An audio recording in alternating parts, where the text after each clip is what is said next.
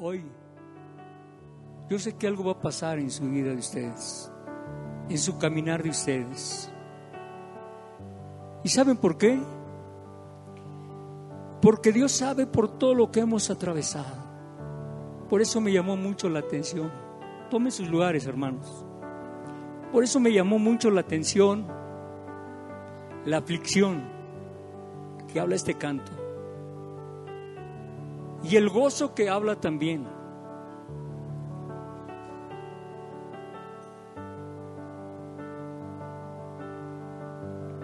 Cada uno de nosotros, día a día, enfrentamos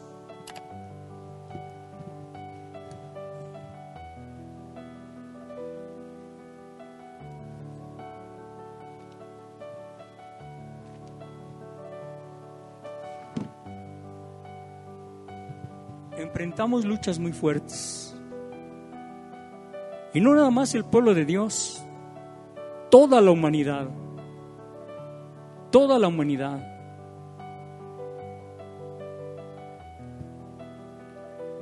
Este tema podemos a veces decir o nombrarle la incredulidad de la gente la negación de la gente. Pero al estar estudiando vi que la fe en mucha gente y en mucho pueblo de Dios podemos decir la irracionalidad de la fe.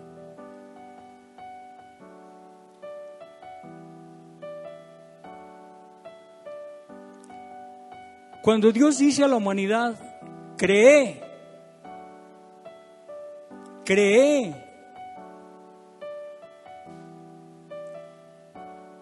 Él requiere algo que está completamente más allá de la razón. ¿Por qué está más allá de la razón? Porque mucha gente dice, pues no sé, los cristianos, ¿por qué creen que que Jesús murió en la cruz y que fue crucificado y etcétera.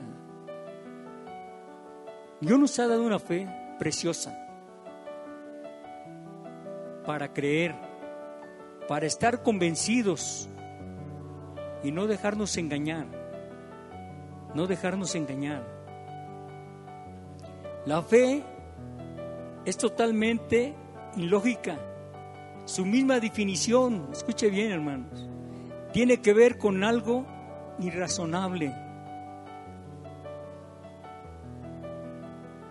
Pensemos un poco, hermanos. Hebreos dice, la fe es la certeza de lo que se espera, la convicción de lo que no se ve. Hebreos 11.1. La fe es la certeza de lo que se espera, la convicción de lo que no se ve. Mucha gente quiere creer, pero ver antes de creer. Y gracias a Dios, usted y todos hemos creído por esa fe que Dios nos ha dado. Por esa fe maravillosa que Dios nos ha dado a cada uno de nosotros.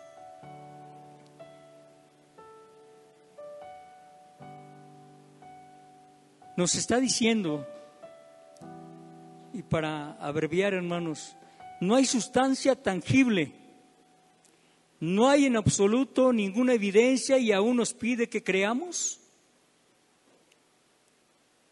Puedes pensar en alguna demanda más irracional que esta?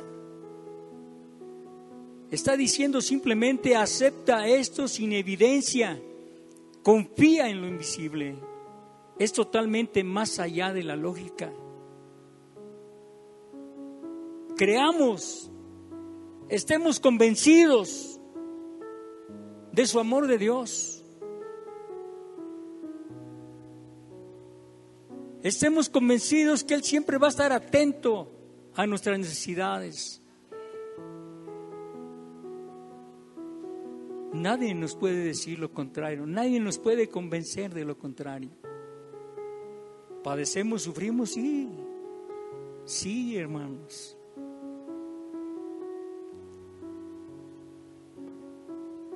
Y estoy tratando, hermanos, este tema por una razón muy importante. Ahora mismo por todo el mundo multitudes de creyentes están cayendo en desaliento. Fíjese bien, esa palabra, en desaliento. Yo creo que aquí nadie podemos decir, yo no he caído en desaliento. Atravesamos por cosas difíciles, difíciles. Y que a veces estamos así, vamos así, hermanos, y cada vez más así. Una carga tremenda. Problemas laborales en casa, familiares, enfermedades. Y empezamos a sentir ese desaliento. Aparte por todo el, bombardeo que hay afuera, por todo ese bombardeo que hay afuera. Por eso me llamó mucho esta esta palabra, están cayendo en desaliento. El pueblo de Dios está pasando por pruebas, luchas, sufrimientos, confusiones de todo tipo. El hecho es que todos vamos a seguir enfrentando el, el desaliento. Todos vamos a seguir enfrentando el desaliento. Dice ese canto, en pruebas y luchas la iglesia sigue caminando. En pruebas y luchas la iglesia sigue caminando y solo se detiene para darle la gloria a Dios, al Rey de Reyes y Señor de Señores. No quiere decir que ya se acabaron. No, van a seguir. Pero también va a seguir el Espíritu de Dios ministrándonos, fortaleciéndonos e impulsando a seguir adelante impulsando a seguir adelante. Y es maravilloso, es maravilloso luchar, pelear, pero con ese amor, con esa pasión, con esa fe. Los soldados cuando pelean, pelean con ese amor, con ese amor a su patria, que les lleva a padecer rozones, explosiones y etcétera, hermanos. Nosotros también somos soldados de Cristo. Somos bombardeados, somos atacados. Pero ahí está el Espíritu de Dios. Ahí está. Y nos fortalece y fortalece nuestra fe. Ese es lo más importante. En esta vida vamos a seguir enfrentando el desaliento en esta vida. Pero yo creo que si nosotros entendemos la naturaleza de la fe, su naturaleza ilógica y racional, nosotros podemos encontrar la ayuda que necesitamos. Nosotros podemos encontrar la ayuda que necesitamos. Pero tenemos que reconocer la fe en su naturaleza. Y van a ver Vamos a estar bien convencidos y bien firmes. Caminar, repito, como esos soldados, los soldados caminan así, pero bien derechitos y con la frente en alto. Y eso es precioso, eso es hermoso. ¿sí? Que los hijos de Dios caminen de frente, con la cara en alto, porque tenemos al Rey de Reyes y Señor de Señores y cada día fortaleciéndonos.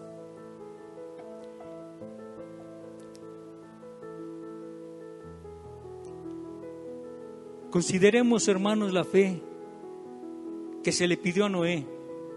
Él vivió en una generación que estaba fuera de control.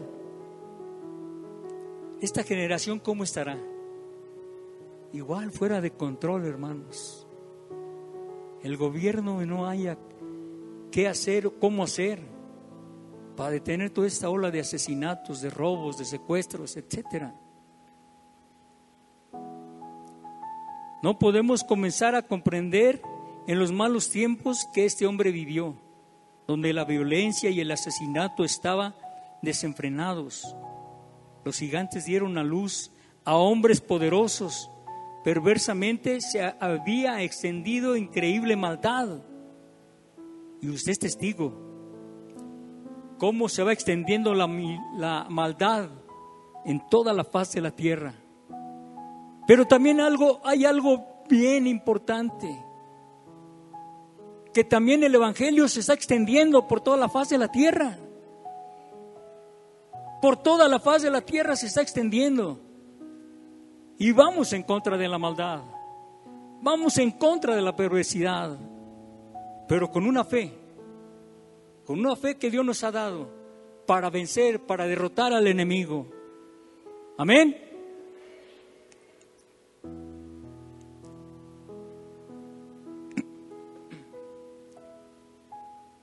Dios no podía soportarlo más. Finalmente Él dijo, basta.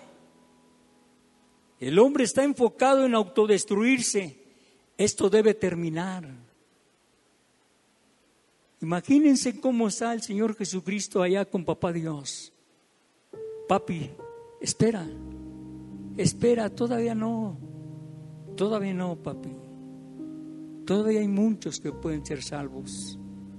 ¿Y saben por qué lo dicen? Porque en gracia y paz hay varones, mujeres, jóvenes, guerreros que se levantan para ensanchar el reino de Dios, para predicar por toda la faz de la tierra. Eso es algo importante. Porque en gracia y paz tienen una fe convencidos de que, de que aquí estamos por la fe que Dios nos ha dado. Yo me quedo sorprendido, de veras, cuando yo platico con mi pastor Ángelo, el pastor de aquí, el pastor suyo, la fe que tiene, desde que Dios le dio esa visión de levantar una iglesia, de ese campus, y lo sueña una y otra vez. Pero son sueños gozosos, felices, por la fe que Dios le ha dado. Por la fe que Dios le ha dado. Por eso si nosotros tenemos una fe firme, convencidos de esa fe, en toda lucha y en todo mover, vamos a estar gozosos, felices y cantando cánticos como hoy lo acabamos de oír, con cánticos de gozo, de fe. Amén.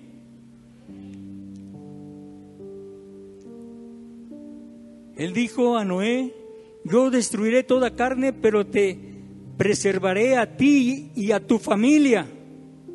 Así que quiero que construyas un arca, Noé, y quiero que tú reúnas en ella todas las especies de animales de dos en dos. Mientras tú haces esto, yo daré a los habitantes de la tierra 120 años de misericordia. Fíjese cuánto tiempo les dio para que pudiesen arrepentirse, para que pudiesen reconocer el amor y el poder de Dios. Usted y yo, algunos son con pocos años en el Evangelio, pero algunos tenemos cerca de 40 o más de 40 años en el Evangelio. Y tenemos que ir madurando, ir creciendo junto con esa fe que Dios nos ha dado. Junto con ese amor que Dios nos ha dado.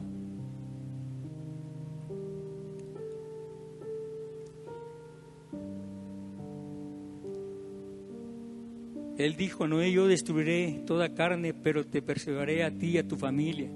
Así que quiero que construyas un arca Noé, y quiero que tú reúnas en ella todas las especies de animales de dos en dos. Mientras tú haces esto, yo daré a los habitantes de la tierra 120 años de misericordia. Entonces yo enviaré una lluvia que no se detendrá por 40 días y noches. Habrá un gran diluvio y eliminará toda cosa viviente. Dios entonces comenzó a darle a Noé las dimensiones del arca, largo, ancho y profundidad, en gran detalle. Imagínense cuando Dios le dio todo eso. ¿Cómo se quedaría Noé? Sorprendido. Yo creo que hasta le hizo así. Imagine al contrariado Noé tratando de asimilar esto, Dios enviaría un cataclismo, uno que destruirá toda la tierra y todo lo que se le dijo a Noé desde el cielo sobre el tema fueron estas breves palabras. Él simplemente debía aceptarlo por fe, sin recibir ninguna otra decisión, dirección por 120 años. Solamente él debería aceptarlo, obedecer. Que se puso él a decir, ¿y cómo la voy a construir? Y esto y lo otro. Dios nos da toda la inteligencia Basta un corazón dispuesto a obedecerle. En esta iglesia Gracia y Paz tenemos un equipo precioso y maravilloso. No necesitamos ser titulados en arquitectura, en ingeniería, en herrería, en plomería, en cocina, etc. Dios siempre en una iglesia equipa de todo porque sabe las necesidades que hay. Sabe las necesidades que hay. Por eso, hermanos, tenemos que tener esa fe. Que de que Dios sabe las necesidades de nuestra familia, de nuestra iglesia y del mundo. Solo quiere corazones dispuestos, llenos de fe llenos de fe, que empiecen a caminar con pasos firmes.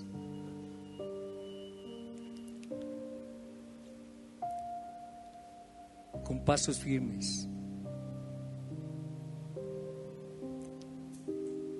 Piense en la fe que se requirió a Noé. Se le dio una tarea colosal de construir un arca y entre tanto él debía vivir en un mundo violento peligroso. Él estaba rodeado de gigantes asesinos. Todos ellos miraban cada uno sus pasos. Estoy seguro que ellos se burlaron de Noé mientras él trabajaba. Imagínense toda esa gente pecaminosa, mundana, al verlo, todo lo que le podrían haber dicho, loco, vamos a matarlo, vamos a destruirlo. Pero no pudieron porque Dios estaba con él. ¿Y por qué estaba Dios con él? Porque él tenía una fe y era obediente. Y lo que estaba haciendo era obedecer a Dios. Escuche, pero la fe demandaba que Noé guardara su corazón con temor. Él tenía que seguir creyendo mientras el mundo entero a su alrededor danzaba, se divertía y se revolcaba en todos sus placeres pecaminosos. En esencia Dios le había dicho a este hombre, tú debes creer mi palabra. Igual nos dice a todos nosotros, ustedes deben de creer mi palabra. Ustedes deben de creer mi palabra. Y podemos decir, yo soy tu Dios, yo soy tu Dios.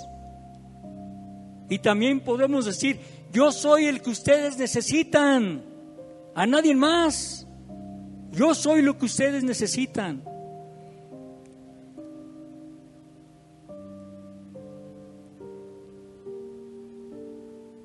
En esencia Dios le había dicho a este hombre, tú debes querer mi palabra. Te estoy pidiendo que me obedezcas sin excusa. Si alguna vez comienzas a dudar o sentirte rendido, debes confiar en lo que te he dicho. Yo te voy a dar yo no te voy a dar ninguna otra evidencia, solo mi promesa, debes actuar en ella solamente. Él no, él no nos va a explicar, Él no nos va a detallar, ¿sí? Él nos va a decir, haz lo que yo te digo, obedéceme, obedéceme. Él quiere ver qué fe tenemos, de qué tamaño tenemos esa fe.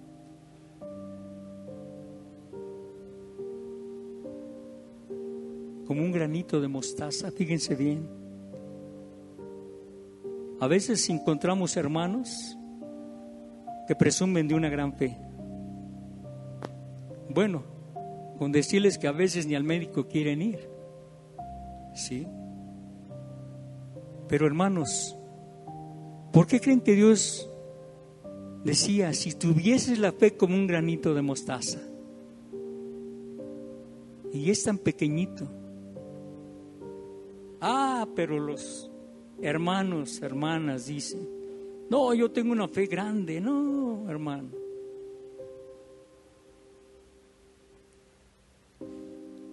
Dios nos conoce a cada uno de nosotros. A cada uno de nosotros.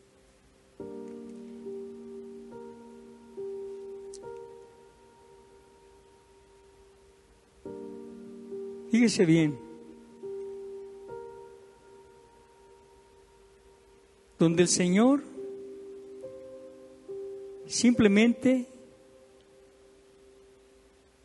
le, habría contestado, no te voy a decir, solo vete, solo vete. Esto no era ilógico, era una demanda totalmente irrazonable para cualquier persona. Lo ilustraré preguntándole, fíjese bien, ¿qué pasaría, hermanas, si una tarde llegara su esposo y le dijera, prepárate, haz las maletas, todo, porque nos vamos. ¿Cómo que nos vamos? ¿A dónde? ¿Cómo? ¿Y qué le dijera? Es que Dios me dijo que nos fuéramos. ¿Pero a dónde? No, es que Dios me dijo que nos fuéramos. No sé. Él sabía que no podía pedir más explicación. Solamente tenía que obedecer la orden de Dios. A lo que se enfrenta cada hijo de Dios obediente, pero respaldado por una fe. Respaldado por una fe. Sí. Por eso dice, no te lo voy a decir, solo vete. Sí. Esto no era ilógico, era una demanda totalmente irrazonable. Dice también, pero esta es precisamente la ilógica dirección que siguió Abraham por la fe. Abraham siendo llamado obedeció para salir al lugar que había de recibir como herencia y salió sin saber a dónde iba. Hebreos 11, 8. Levantó a su familia sin saber dónde iba a terminar. Todo lo que él sabía eran las breves palabras que Dios le había dado. Ve, Abraham, y yo estaré contigo. No te sorprenderá ningún mal la fe demanda que Abraham actuara sin nada más que esta promesa. Las promesas de Dios aquí en la palabra son verdaderas y son para cada uno de nosotros. Por eso tenemos que actuar en esa fe. Tenemos que caminar en esa fe. Sin temor alguno. Sin temor alguno. Es cierto, somos seres humanos sensibles a muchas cosas, pero también somos seres humanos bendecidos y fortalecidos por Dios, porque Él se goza, Él se goza de nuestra valentía que Él nos da y de que nos enfrentamos a todo con una fe, con una fe, hermanos, que Él nos ha dado para poder salir victoriosos. Amén.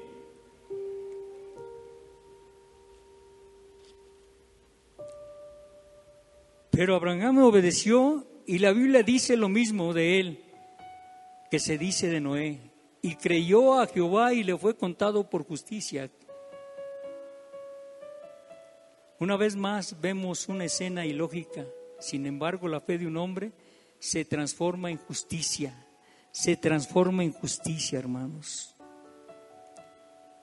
Considera a los hijos de Israel. Piensa en las condiciones difíciles. Consideremos a los hijos de Israel, hermanos. En las condiciones difíciles en que Dios los llevó. Él los libró de las garras del faraón en Egipto solo para ser cercados frente al mar rojo. Fíjense cuando llegó ese pueblo y se enfrentó con el mar, ¿para dónde corrían? No tenían balsas, no tenían nada para poder remar en el mar. Estaban espantados, estaban asustados. Atrapados ahí sin balsas ni botes, preguntándose qué iban a hacer. ¿Qué iban a hacer? Señor, fíjense bien lo que le decía. Señor, en una noche tú mataste a todo primogénito de Egipto. ¿Por qué no mataste a todos estos soldados en el desierto? ¿Cuál es la diferencia? Si los ahogas o los matas en el desierto, es irrazonable con todos esos niños llorando, todos los hombres y mujeres temblando de miedo. Ellos te obedecieron y tú permites que esto venga sobre ellos porque tuvieron, ¿por qué tuvieron que atravesar esto? Nosotros le amamos a Dios, nosotros creemos a Dios y pasamos por muchas cosas difíciles que a veces no encontramos salida. Pero la palabra de Dios dice, clama a mí y yo te responderé. Clama a mí y yo te responderé. Clama a mí y yo te escucharé. Clama a mí y yo te defenderé. Clama a mí y yo te sacaré. Cuando la iglesia clama con todo, con ese corazón sincero, ¿sí? Hijo, Dios obra tremendamente, hermanos, maravillosamente. Todos los hombres y mujeres, repito, temblando de miedo, ellos te obedecieron y tú permites que esto venga sobre ellos. A veces nosotros le decimos a Dios, ¿por qué? ¿Por qué permites esto en mi vida, Señor? ¿Por qué permites que yo vuelva a enfermarme, que yo vuelva a padecer esto.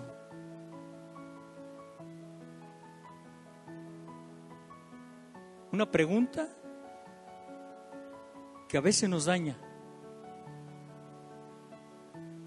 Pero repito que ahí está el Espíritu de Dios fortaleciéndonos y diciendo, eh, Pepe,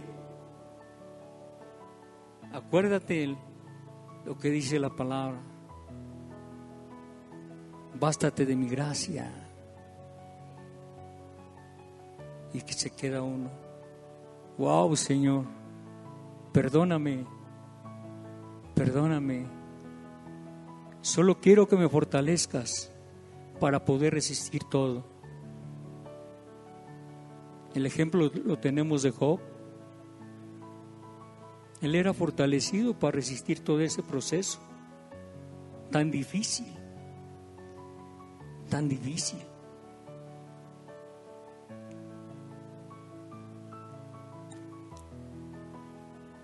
La realidad es ineludible. Dios los llevó a esta situación y la escena entera es totalmente ilógica, absolutamente irrazonable. Dios simplemente esperó que creyeran en la palabra que Él les ha dado. Yo te tomaré en mis brazos y te llevaré a través del desierto. Ningún enemigo prosperará contra ti. porque yo estaré contigo. Porque yo estaré contigo. Es una promesa para todos nosotros que Él nos ha hecho y que está aquí en la palabra de Dios y que tenemos que creer en esa fe. Él siempre nos va a proteger. Él nunca nos va a desamparar. Aunque estemos a punto de flaquear, de caer, Él nunca nos va a desamparar. Así como llegan las situaciones difíciles, las enfermedades, los problemas, así salen, hermanos. Así salen. Si nos pusiéramos a hablar de testimonios, no nos alcanzaría la mañana. Pero nos gozamos y nos deleitamos por todo lo que Dios ha hecho aquí. Isaías 41, 10.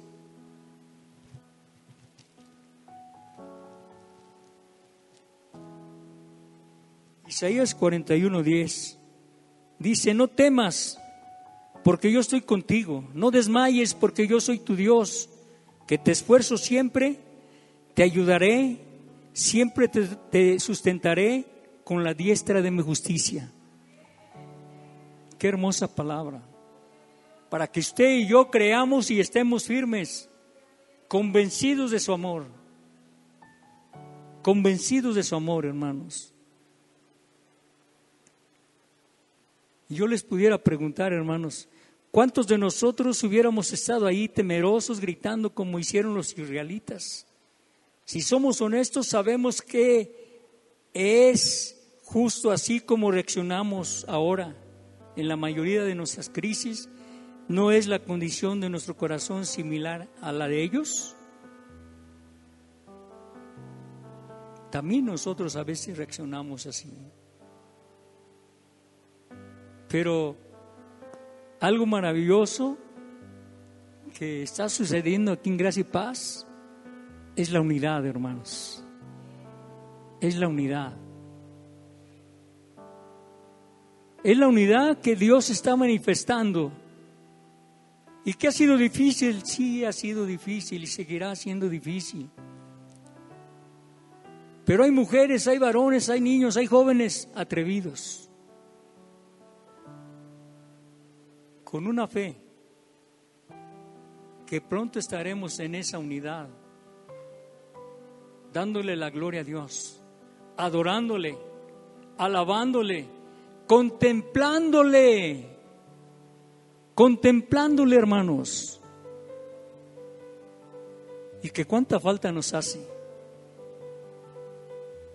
Fíjense, a ver, hombres, varones, casados.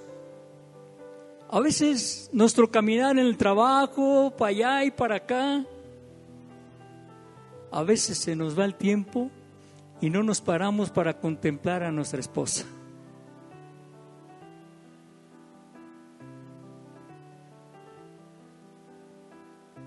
y que tenemos que tener un tiempo. Así con Dios. Tenemos que tener un tiempo precioso de contemplarle a este Dios hermoso y maravilloso. Porque nos ha dado una fe hermosa, maravillosa. Y que por esa fe estoy caminando. Por esa fe yo salgo a mi trabajo, vengo, Vengo a la iglesia, salgo y voy donde me lleva el Espíritu de Dios. Contemplar a Dios, adorarle a Dios, agradecerle a Dios. ¡Wow! ¿Se imaginan qué locura haría Dios de todo eso? El Espíritu Santo iba por allá y para acá, tocando, tocando, tocando. Y la gente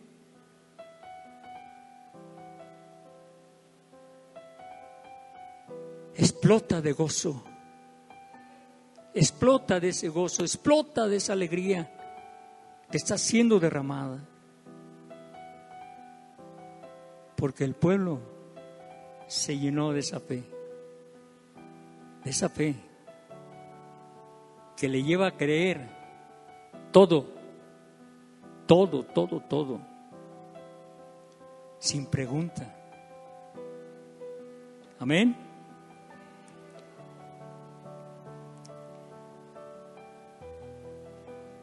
La fe es muy exigente, hermanos. Exige que una vez que oímos la palabra de Dios, la obedezcamos. Exige que una vez que leemos, que reconocemos a Dios, la obedezcamos. Cuando alzamos la palabra de Dios, cuando la abrimos, es Dios mismo el que nos está hablando. No es un libro, es Dios mismo el que nos está hablando. Y tenemos que creer en todo lo que está aquí.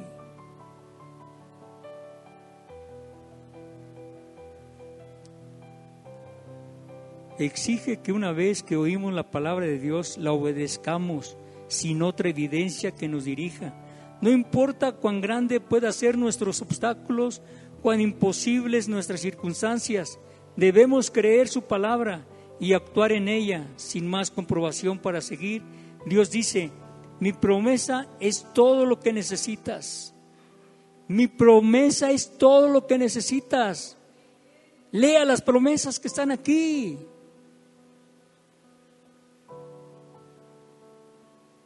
Y van a ver cómo nuestra fe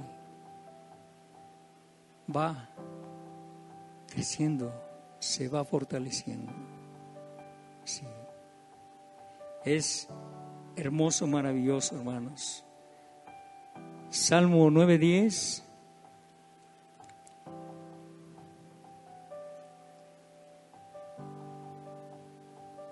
Dice, en ti confiarán los que conocen tu nombre, por cuanto tú, oh Jehová, no desamparaste a los que te buscaron. Él nunca nos va a desamparar, porque usted y yo sabemos cómo le buscamos, cómo quiere Dios que le busquemos. ¿De qué manera? No es nada más pasar esa puerta, la segunda, llegar aquí, sentarse. No, Él sabe.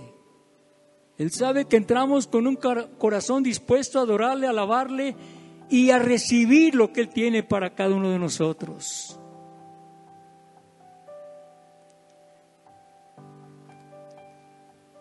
Debemos creer en su palabra y actuar en ella sin más comprobación para seguir. Recuerde, debemos de creer en su palabra. Y repito, es Dios mismo el que nos está hablando. Cuando un hermano le hable con la palabra, no es el hermano, es Dios el que le está hablando. Y si usted no le escucha o, o medio le escucha, no se lo está haciendo al hombre, se lo está haciendo a Dios. Tengamos cuidado, hermanos. Yo creo que nada ha cambiado desde el tiempo en que vivieron esos patriarcas. Sigue la situación y más fuerte.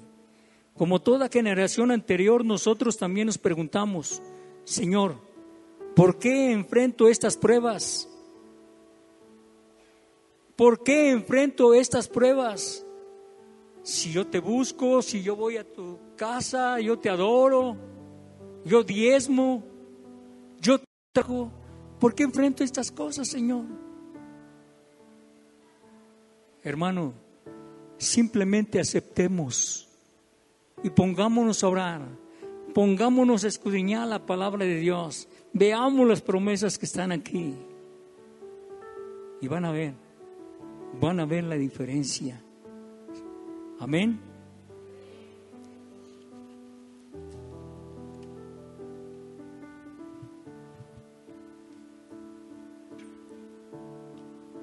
Escúcheme nuevamente, hermano. La exigencia de la fe son totalmente irrazonables a la humanidad. Entonces, ¿cómo contesta el Señor nuestros ruegos?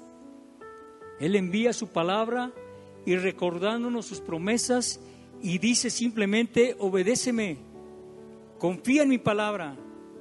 Para ti, Él no acepta ninguna excusa.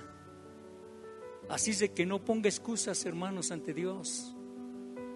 ¿Por qué no las acepta?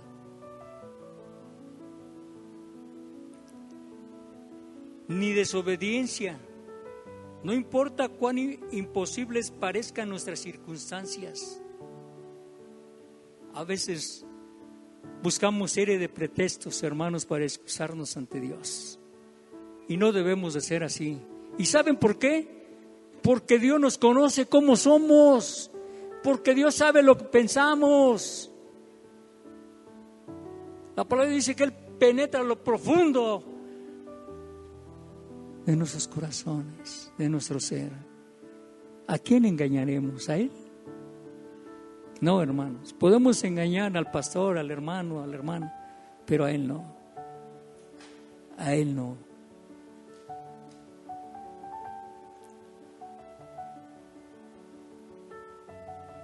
Por favor,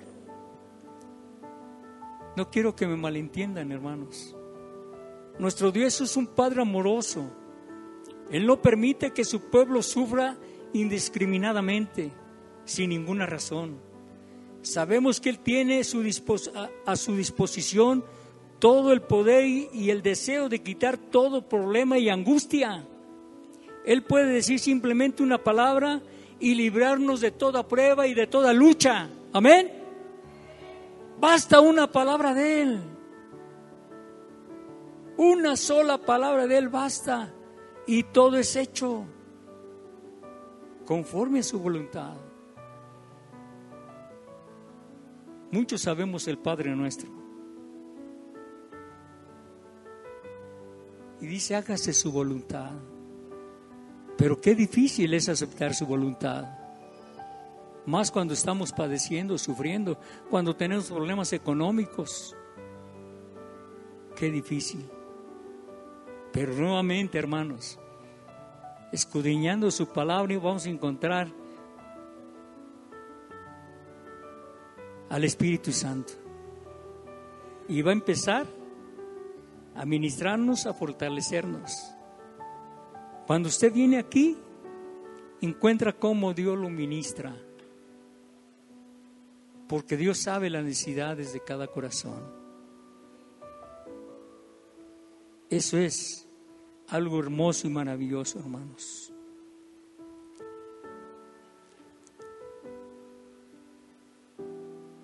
Sabemos que Él tiene a su disposición todo el poder y deseo de quitar todo problema y angustia. Él puede decir simplemente una palabra y librarnos de todo.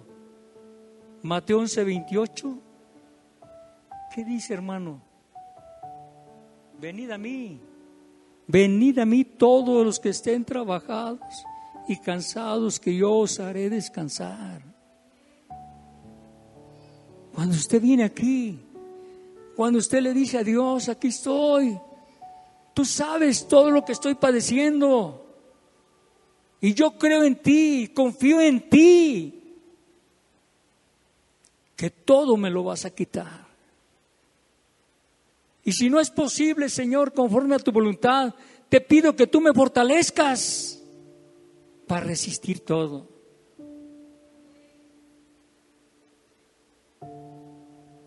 Nuestra mente a veces dice no es posible, pero nuestro corazón dice sí es posible. Si es posible que tú resistas.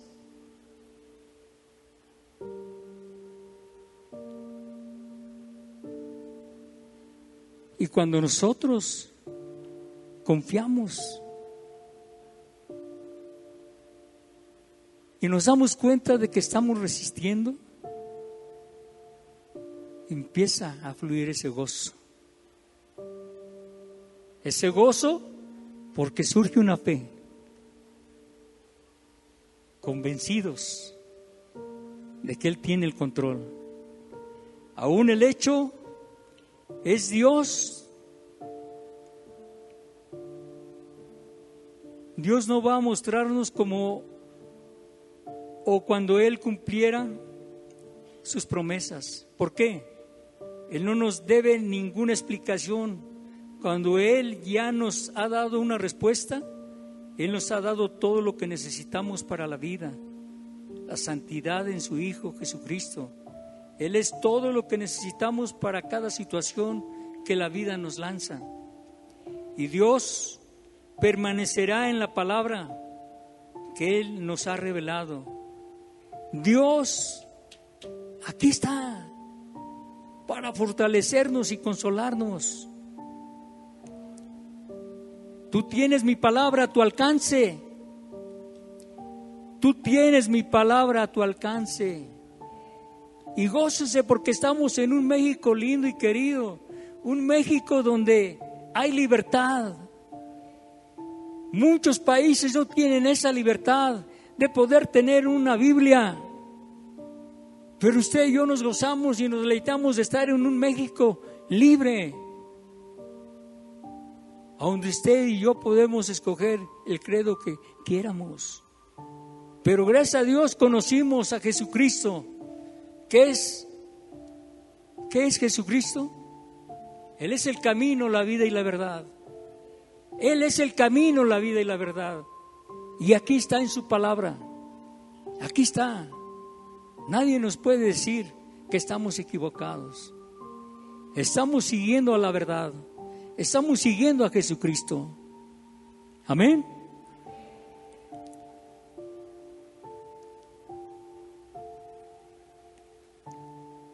Él es todo lo que necesitamos para cada situación que la vida nos lanza. Y Dios permanecerá en la palabra que Él nos ha dado. Tú tienes mi palabra a tu alcance, mis promesas son sí y amén. Para todo el que cree, así para todo el que crea, así que descansa en mi palabra, créela y obedécela. Si nosotros la creemos, si nosotros la leemos, usted va a ver, haga de cuenta que se acuesta en un box spring, se relaja, descansa. Y cuando usted se levanta de ese colchón, agarra y las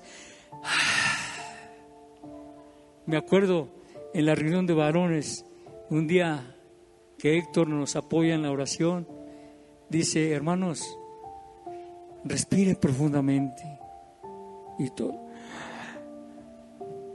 Y descansa uno, hermanos. Descansa uno. ¿Y saben por qué? Porque hemos sido ministrados por el Espíritu Santo. Y cuando jalamos ese aire a, interior, a nuestro interior, wow, se siente la frescura, se siente la paz. Por eso, a veces Dios en la reunión nos sorprende, hermanos. ¿Por qué?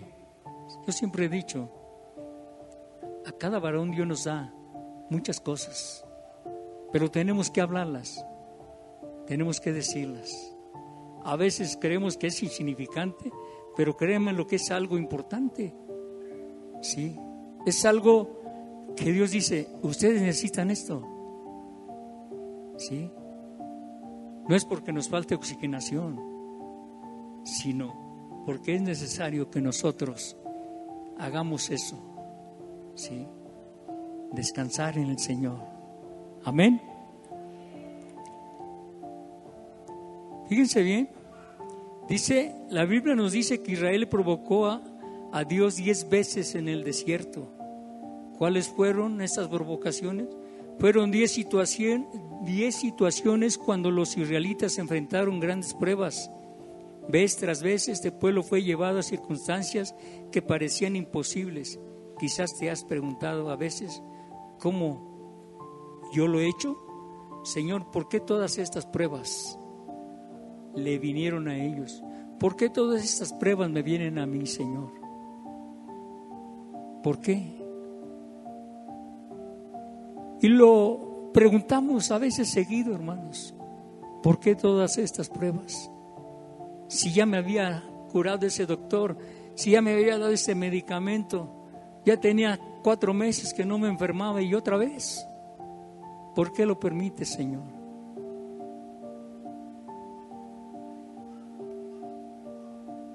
Simplemente, hermanos, hay que aceptarlo y clamar a Dios. Y clamar a Dios. Nada más. Quizás te has preguntado a veces cómo yo lo he hecho. Señor, ¿por qué todas estas pruebas? ¿Por qué todas estas pruebas? En cada caso Dios miraba si en su pueblo se levantaba una vislumbre de fe. Fíjense bien, en cada caso que padecemos, Dios espera que se levante, vamos a decir, una chispita de fe. Y cuando se levante esa chispita de fe, Dios empieza a orar. Y Dios se goza. ¿Sí? Dios se goza. ¿Y saben por qué? Porque usted fue sensible a la voz del Espíritu Santo, que le dijo, no temas, no temas, levántate, no temas, enfrenta, Dios está contigo. Amén.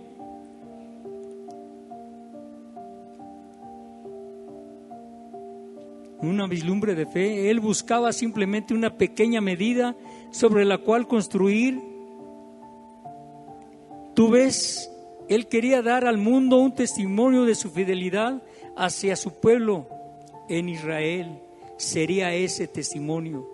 Dios estaba diciendo en esencia, cuando yo llevo a mi pueblo a lugares duros, yo espero que ellos actúen en mis promesas que les he dado. Ahí está, hermanos. Cuando Él nos lleva a algo difícil, Él espera que nosotros actuemos en esa fe que nos ha dado. ¿Sí? Él espera que actuemos. Él espera que nos activemos. Él espera que vengamos aquí.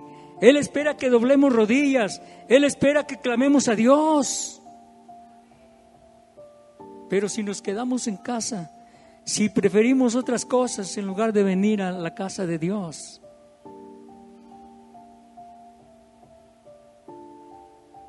Decía nuestro pastor, pues sí, es bueno oír la predicación por internet, pero yo creo que más, es más difícil venir aquí, ¿verdad, hermanos? Es más difícil venir aquí, pero ¿sabe qué? Que es una bendición tan hermosa y preciosa estar aquí en la presencia de Dios, junto con los hermanos en armonía, alabándole y dándole la gloria a Dios y esperando las bendiciones que caigan del cielo, esperando la unción que caiga del cielo, a través de cada corazón, a través de cada alabanza que cantamos con ese verdadero amor, con esa verdadera fe, de creer lo que estamos cantando. Yo les puedo decir, hermanos, que cuando el pueblo de Dios canta con esa fe, creyendo, la fe, ¿sabe qué hace la, eh, ¿sabe qué hace la alabanza con esa fe? Empieza a sanar, empieza a sanar, empieza a quebrantar corazones, empieza a solucionar problemas. La alabanza nos ministra de una forma tan preciosa que Dios se da cuenta que tenemos esa fe de creer lo que estamos cantando. Aleluya, Señor.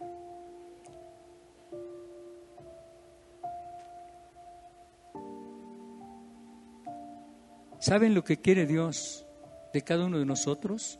Que todo lo que oigamos nosotros lo prediquemos, lo digamos a la gente. ¿Sí? Que le compartamos de nuestra fe que le compartamos de las promesas que Dios nos ha dado a cada uno de nosotros. Y se los digo porque no podemos, eh, por ejemplo, una persona que come y come y come, se va inflando, se va inflando, se va inflando. Nosotros tenemos que venir aquí a llenarnos, a llenar ese vaso, pero también, tenemos que dar de esa agua. Y si nuestro vaso se va agotando, tenemos que venir aquí en esa fe creyendo que nuestro vaso va a salir rebosando para volver a dar esa agua de beber. Amén. Eso es algo, eso es algo importante. Esta palabra ya está a disposición de Israel. Dios les había dicho, yo los sacaré de la aflicción. Ahí está otra palabra que en el canto surgió. yo me quedo sorprendido de veras. Y le digo al Espíritu Santo, wow, Señor, no cabe duda, no cabe duda que tú preparas todo. El mensaje y la alabanza. Nunca nos pusimos de acuerdo mi hermano y yo. Mas sin en cambio, el Espíritu Santo se encarga de todo. De todo, hermanos, ¿sí? Repito, esta palabra ya está a disposición de Israel. Dios les había dicho, yo los sacaré de la aflicción a una tierra que fluye leche y miel. A una tierra que fluye leche, leche y miel. Estamos en gracia y paz donde fluye leche y miel, hermanos. Gócese, deleítese. No deje de venir aquí a gracia y paz para beber esa leche y miel. No se vaya a algún pueblo a, tomar esa leche, esa miel. Aquí está esa leche y miel. Aquí está esa agua de viva, donde fluye en ese río, donde podemos bajar y beber esa agua. No necesita irse a ningún pueblo, a ningún río. Aquí está todo. Solamente necesitamos venir. Solamente, hermanos.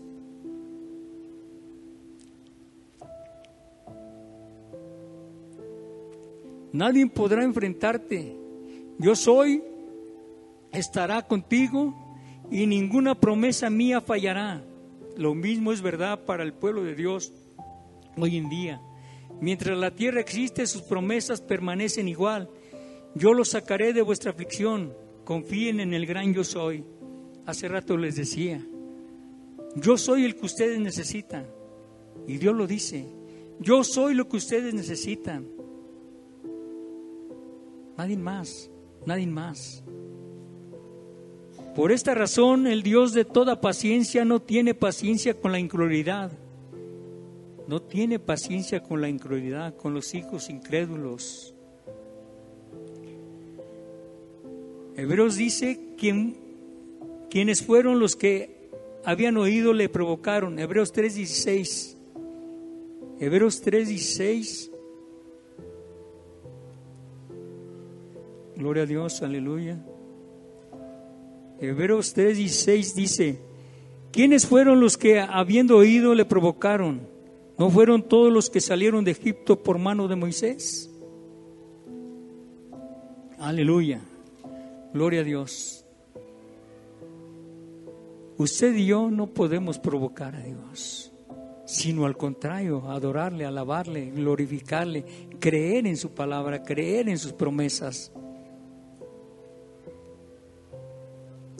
Dios respondió diciendo, por tanto juré, en mi ira no entrarán en mi reposo. Hebreos 3:11, por ahí lo tienen. Hebreos 3:11. Gloria a Dios, aleluya. Por tanto juré, en mi ira no entrarán en mi reposo. Usted y yo, hermanos, hace rato eh, les decía, qué hermoso es descansar en el Señor, qué maravilloso, sí. Pero si nosotros provocamos la ira del Señor, ¿sí? Él los va a amonestar, como eh, sucede en los equipos de fútbol, sacan la tarjeta amarilla, la amonesta, pero va a llegar el momento en que lo va a expulsar. Si nosotros seguimos provocándole, Él se va a seguir molestando. Pero si nosotros le pedimos perdón, y le empezamos a adorar, a buscarle aquí en su palabra, Él nos va a levantar y a fortalecer. Amén. Este pueblo quería algo razonable. Ellos querían pararse en algo que pudieran ver, sentir y tocar. Ellos querían que Dios hiciera parecer. Fíjense bien, Ellos querían que Dios hiciera aparecer algo mágicamente, un camino frente a ellos, pero eso no es fe. Significa decir, Dios me ha dado una promesa y yo voy a vivir y a morir en esa promesa. No importa lo que me cueste echar mano de ella. Yo estoy arriesgando toda mi vida entera en su palabra para mí. Yo estoy arriesgando toda la vida en su palabra para mí. Dice la palabra de Dios que el enemigo anda como león rugiente, buscando a quien devorar. Pero, repito, el Espíritu de Dios está con nosotros, nos guía, nos guía, ¿sí? Él nos dirige y siempre nos habla al oído. Y estamos nosotros en, ese, en esa sensibilidad de escucharle y poder enderezar nuestro camino. Amén. También dice, quizás estás afligido, angustiado con una lucha que no parece terminar. Estás abatido, más desanimado de lo que estuviste alguna vez. Tus amigos pueden decirte no llores ni te lamentes. Eso no demuestra fe, pero no es así. La verdad es que si tú tienes fe, puedes llorar, no puedes evitar tu dolor. De hecho, hay poder sanador en tus lágrimas. Tu lamento no tiene nada que ver si tú confías o no en la palabra de Dios. No es malo llorar, hermanos. Jesucristo lloró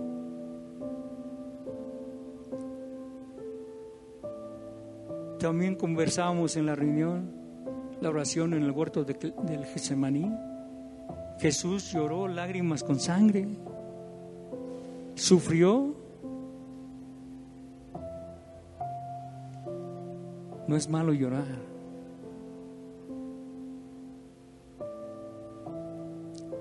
A veces, hermanos, podemos preguntar, Señor, ¿qué estoy haciendo algo mal? Cometí? ¿Qué pecado cometí? ¿Es esto tu juicio sobre mí?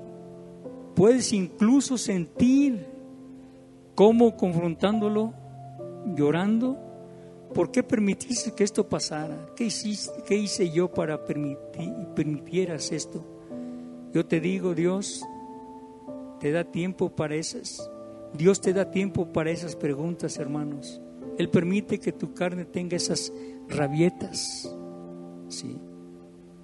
Entonces finalmente el Señor viene a ti y dice, tú tienes derecho a todos estos sentimientos, pero no tienes razón para acusarme o dudar de ti. Yo he dado una promesa verdadera, mente, yo te he dado todo lo que necesitas y tú debes echar mano de esa promesa, de esas promesas ahora. Si tú lo haces, mi palabra será vida para ti traerá sanidad que es mayor que cualquier medicina más poderosa que un río de lágrimas. Su palabra. Su palabra es más poderosa. Su palabra es más poderosa que cualquier medicina, hermanos.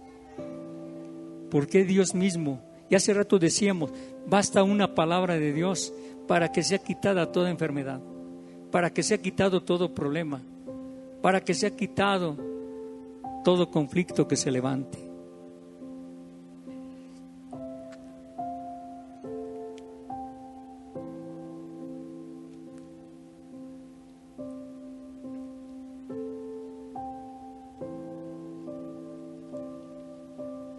A veces quisiéramos detener el tiempo, pero se va, se va completamente rápido.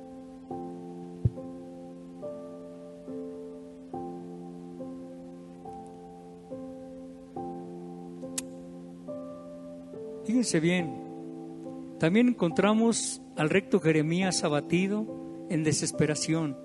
El profeta lamenta, Señor, tú me has engañado. Tú me dijiste que profetizara todas estas cosas, pero en ninguna de ellas ha sucedido. Yo no hago nada sino buscarte toda mi vida. Y así es como me compensas. Ahora no voy a mencionar más de ti. Fíjense qué tremendo. ¿Sí? Él estaba enojado porque le había dado que hablase de esas promesas y pasó el tiempo y no se habían cumplido. Y él dice, jamás voy a volver a hablar de ti.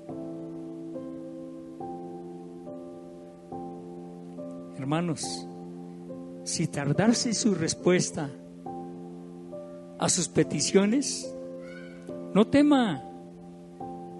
Dios las ha tomado. Dios las ha tomado. Pero Él es el dueño del tiempo. Él sabe cuándo y en qué momento. Pero no, no desmaye. No desmaye. Sigamos adelante. Sigamos adelante. Y dejemos todo en manos de Dios. Confiemos en Dios. Tengamos esa fe verdadera. ¿Sí? De creer que Dios lo va a hacer. ¿Cuándo? ¿En qué momento? No lo sabemos. No lo sabemos pero sí creemos que Dios lo va a hacer. Amén.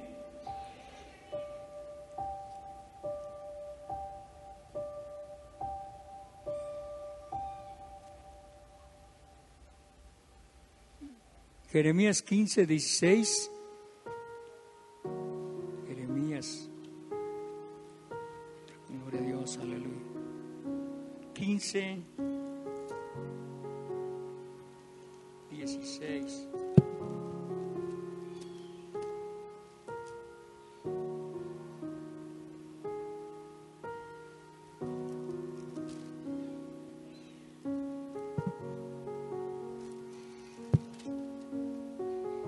16.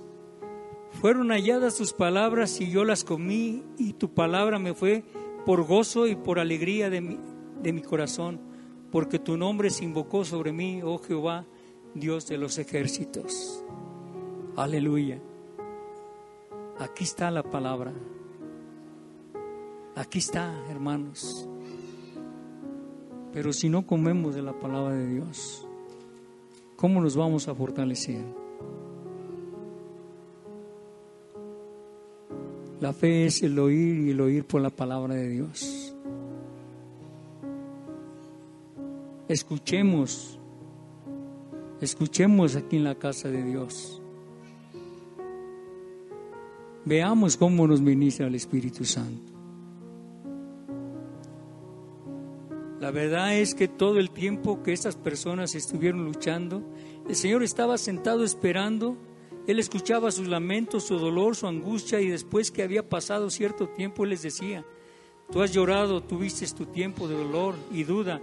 Ahora yo quiero que confíes en mí, volverás a mi palabra, pondrás mi promesa que, que te hice como tu sostenimiento y si lo haces mi palabra te ayudará. Ahí está, ahí está. Su palabra nos ayudará, su palabra nos levantará aunque tardare, aunque tardare.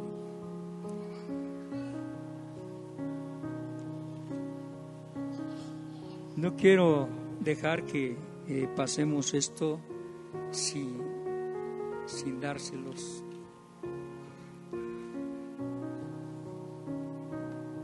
Escucha, hermano. Escuchen qué hermosa es su palabra para fortalecer, para fortalecerle Dios nos dice, yo te di mi palabra, por esto ahora a ti, todo santo en el tiempo en que pueda ser hallado, ciertamente en la inundación de muchas aguas no llegarán estas a él. Tú eres mi refugio, me guardarás de la angustia. Tú eres mi refugio y me guardarás de la angustia. Dice, con cánticos de liberación me rodearán te haré entender y te enseñaré el camino en que debes andar. Sobre ti fijaré mis ojos. Todo esto lo encontramos en Salmo 32, 6 al 8. Cristiano, fíjese bien, un cristiano le dice, como usted y yo, Señor, me siento tan impotente, mis fuerzas ya casi me abandonan, temores y dudas plagan mi mente, no puedo ver ninguna salida futuro luce sin esperanza. El Señor,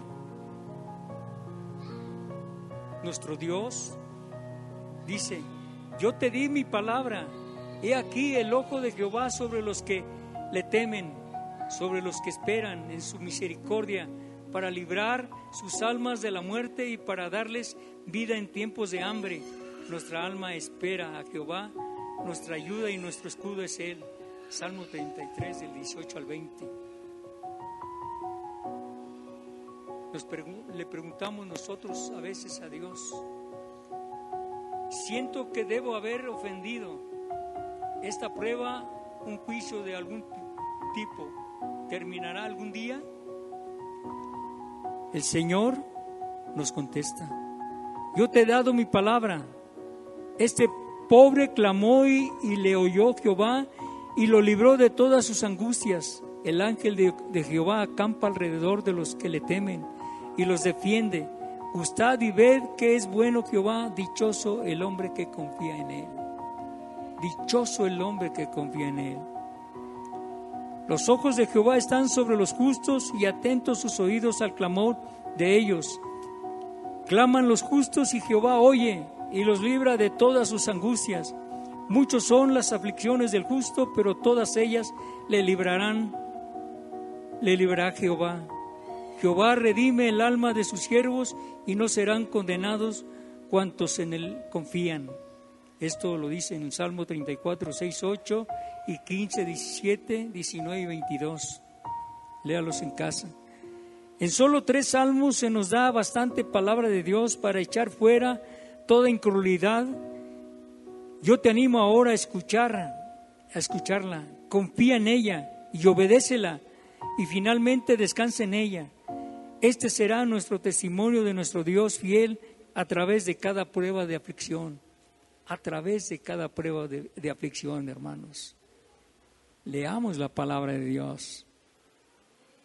Leámoslo, hermanos. Y van a ver, van a ver cómo cada día, no nomás usted, la iglesia va a ser fortalecida. ¿Y saben por qué? Porque lo que usted haga nos va a fortalecer a todos. En un libro del instituto dice, ¿cómo edificaremos nuestra iglesia? ¿Cómo edificaremos nuestra iglesia? Y usted y yo sabemos cómo. Viniendo a orar, postrándonos de rodilla. Les decía hace rato, contemplar a nuestro Dios, adorarle, alabarle, glorificarle, agradecerle. Cuántas bendiciones ha hecho Dios en nuestra vida. Amén. Póngase de pie, hermanos.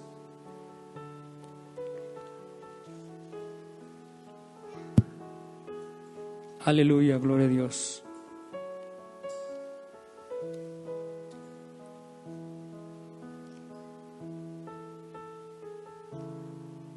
Cierre sus ojos. Cierre sus ojos y abra su corazón. Y abra su corazón. Es fácil cerrar nuestros ojos, pero a veces es difícil abrir nuestro corazón. Pero la presencia de Dios está aquí. El Espíritu Santo está aquí. Yo sé que va a tocar corazones. Y empiece a decirle a Dios que le dé una fe, una fe fuerte, una fe que le lleve a creer todo sin reserva. Todo, todo. Una fe que lo lleve a caminar día a día, creyendo en nuestro Dios, en el amor verdadero de Dios. Una fe que nos fortalece para enfrentar cualquier aflicción, cualquier enfermedad, cualquier problema, cualquier situación difícil que se presente. Padre bendito y alabado sea tu nombre. Dios, tú conoces a este pueblo tuyo, Señor. Sabes por todo lo que está pasando cada uno de tus hijos, Señor. Sabes de sus enfermedades, de sus dolores, de sus aflicciones, de sus problemas, de sus conflictos, poderoso Dios. Y sabemos que tú tienes el control, poderoso Padre. Tú tienes el control de todo lo que sucede, de todo lo que pasa en este pueblo tuyo, Señor. Y nos gozamos, Dios. Nos deleitamos y te damos la gloria, Dios. Porque esa fe que tú nos has dado, Señor, nos lleva a estar convencidos y a creer de todo lo que tú has hecho aquí, Señor.